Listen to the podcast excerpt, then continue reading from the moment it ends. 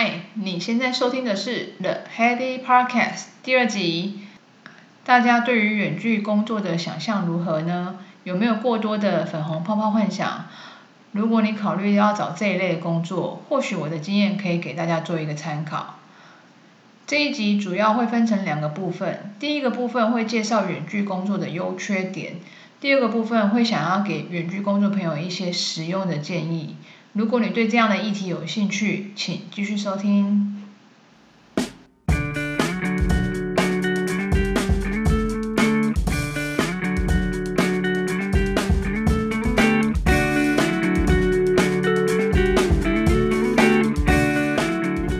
这边讲的远距工作是指还是受聘雇的员工，不是指自己开业的 freelancer。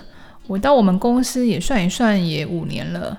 我的工作是负责中区的业务开发，总公司在台北，所以我就是一个标准的远距工作者。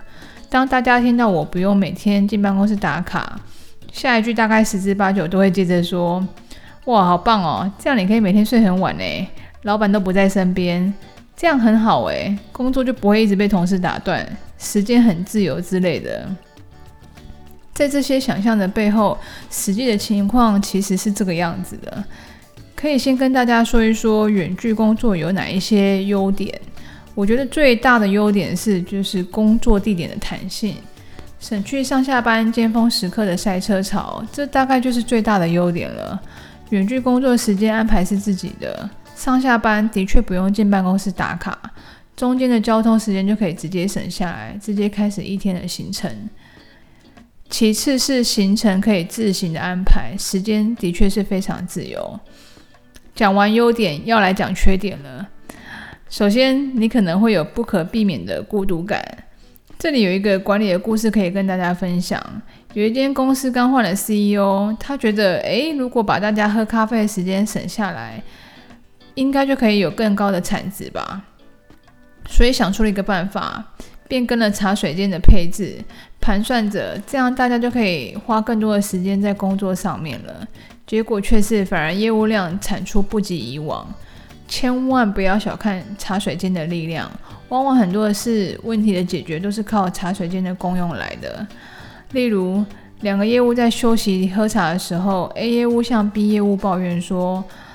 诶，我昨天陌生拜访客户，没有认识的窗口，所以找不到合适的人去问到市场的资讯。而或许 B 业务恰巧有个认识的朋友就在那一间公司，就帮忙介绍窗口过去。再给一个例子，两个写程式的工程师在咖啡间休息聊天的时候，A 向 B 说他写程式有遇到瓶颈，而 B 之前有遇过类似的问题，透过简单的聊天就可以解决了 A 的工作上面的瓶颈。你看，其实闲聊也可以解决工作上的问题，省了很多试错的时间。人还是需要社交关系的黏着剂，离群而居的人，不免有时还是会感觉到孤单。所以，如何有效地排除工作上的孤独感呢？经过五年的经验，我必须很老实地告诉你，没有办法。但是，孤独感会有一个 cycle。有孤独感的时候，可能找客户或好朋友聊聊，度过那个时期吧。一阵子之后会好一些。同时，你也可以下班之后参加社参加一些社团，扩展社交圈也是一个不错的办法。再来，还有一个缺点是，远距工作你的效率未必会比较高。我曾经看到有网络文章把工作效率会提高列成远端工作的优点，我自己的经验却是不然。一个公司要运作是需要各个部门的同仁一起协助的，所以跨部门的沟通往往是远距工作者的一个痛点。请你想一想一个画面：你坐在办公室，客户来电询问你出货的状况，助理刚好就坐在你的前面。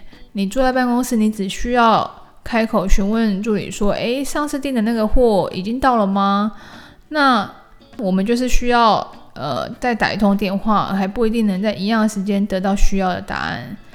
再想象一下，有一个案子，你进进行到验收的阶段，的确是需要工程部、应用部、财务部确认相关的细节。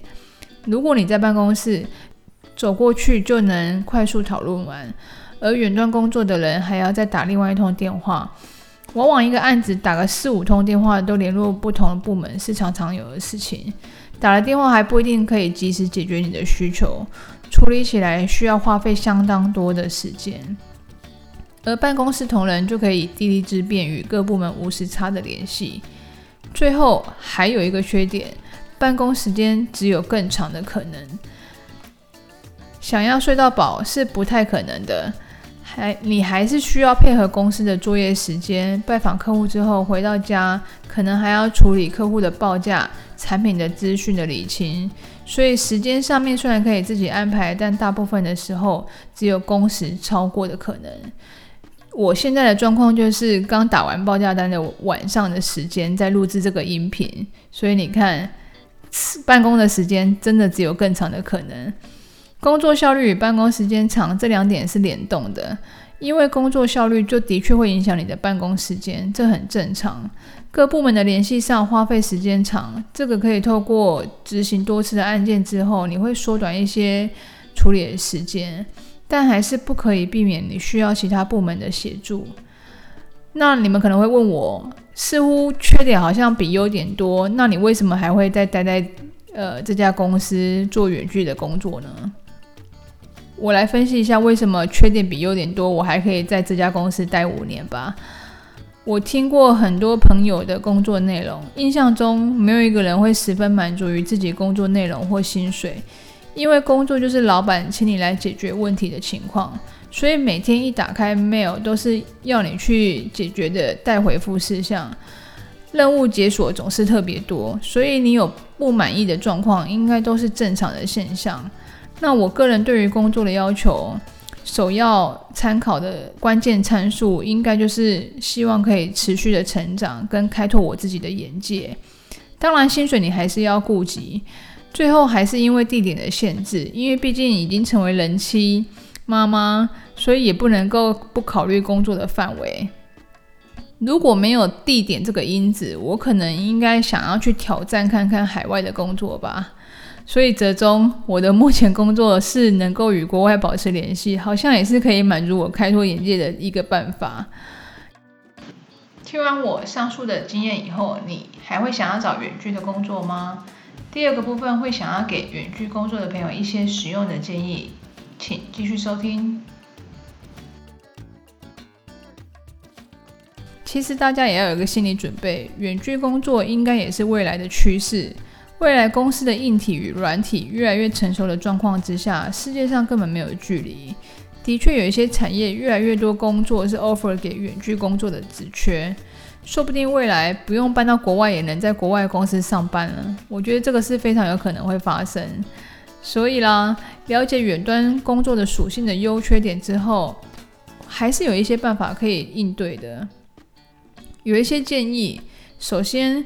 远端工作者非常需要有独立的运作的作业能力。如果可以，我还是会建议我的朋友一开始会选非远端工作的形态，知道公司的运作模式之后，把专业加一点基础，再选择远端的工作，比较可以在一定的基础之下，再渐进形成可以独立作业的能力。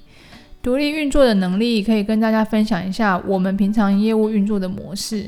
通常跟客户介绍完我们的设备，客户也觉得不错的话，有可能会说：“诶，黑弟，你可以安排一个简报，跟公司主管们报告一下。”但因为往往案件的大小、成案的机会，所以有的时候报告当天，你可能是需要自己上台报告的。当然，比较大的案件还是要靠技术部门的协助。有的时候天高皇帝远，前期真的只能靠自己努力了。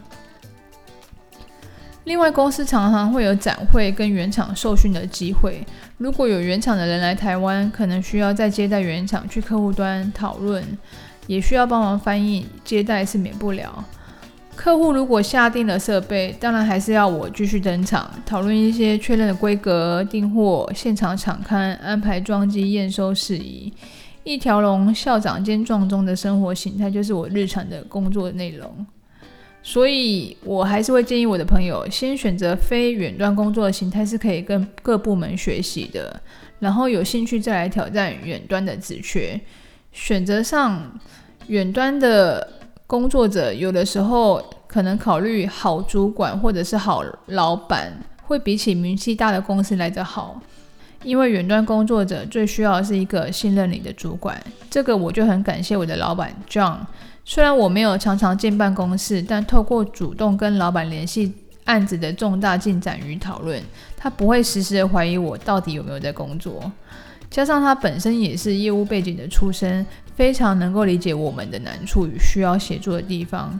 有经过采购出身当老板的，他在那间公司的业务就会比较辛苦一点点，一天到晚可能会检讨 cost，甚至认为业务帮忙送货是应该可以帮公司减少成本的一个方式。请问业务去送货，谁来帮公司带来业绩呢？再给一个例子。技术研发背景出身当老板的，可能也会让业务部蛮辛苦的。有听过一旦申请样品就要保证有订单，这也太 强人所难了吧？业务又不是神枪手，百发百中。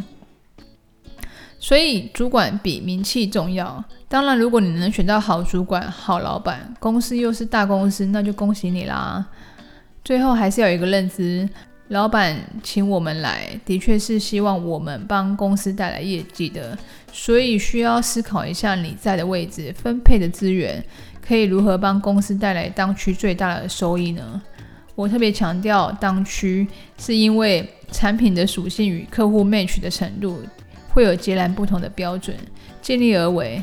然后，老板要求的报告最好准时回复，毕竟你人都不在身边了，报告还不交，那你应该会直接被列入黑名单吧？如果依照上述的准则，再加上刚好找到好合作的主管，那工作才有长久的可能性。希望这一集的主题能够帮大家了解远距工作者的优势与难处，提供大家未来选择的一个参考喽。以上就是今天的内容。